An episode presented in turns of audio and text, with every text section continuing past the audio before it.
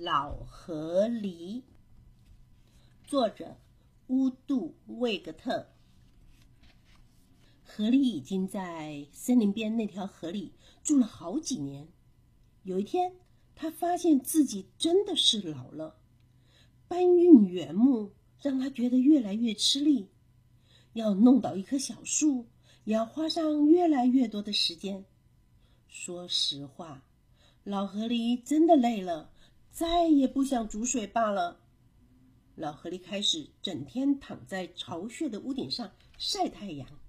很快的，其他的动物注意到老河狸什么都不做，竟在那儿休息。猫头鹰说：“这样不好。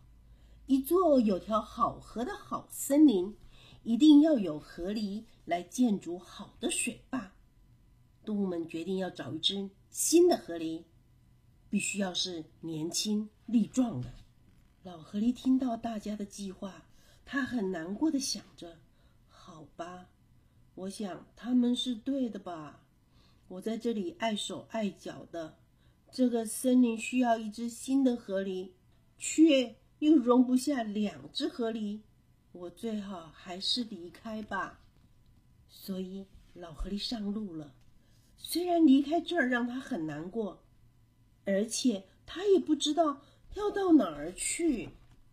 老河狸走没多久就觉得累了，他爬进一个树洞里，很快的睡着了。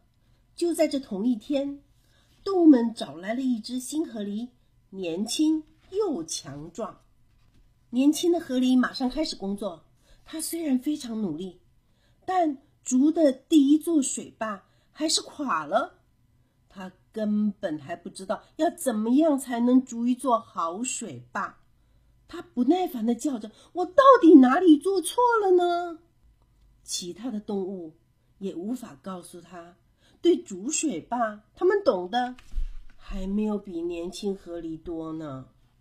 后来，年轻的河狸想到了一个点子，就问老河狸去哪儿啦？獾说：“我想他在他的窝里。”年轻的河狸摇了摇头，说：“它的窝是空的。”这时，大家才发现老河狸不见了。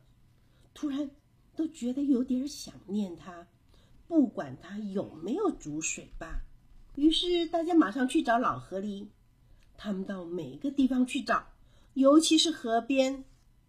小鸟在空中飞来飞去，寻找老河狸的身影。森林里。也到处响起呼唤老河狸的回音，声音非常的大。老河狸被吵醒了，他大叫：“你们怎么这么吵啊？我是老了，可是我耳朵没聋。”哦，你在这里呀！刺猬高兴地说：“马上通知其他的动物。”大家很快的都靠了过来。猫头鹰语带责备的问：“你为什么离开呢？”你不可以一声不响，不告诉任何人就消失不见了。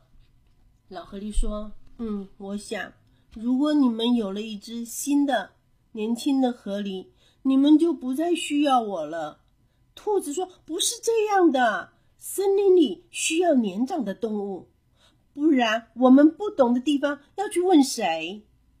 年轻的河狸说：“就是嘛，我急需要你来帮忙煮水坝呢。”你一定要回来啊，老河狸！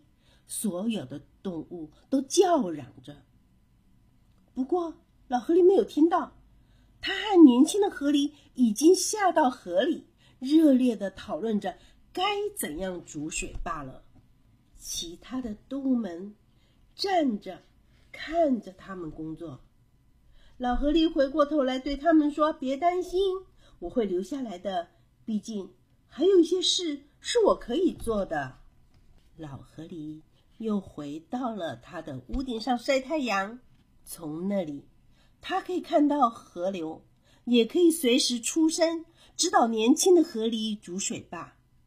老河狸自己不再煮水坝了，不过森林里的动物并不介意，大家都很高兴，他回来了。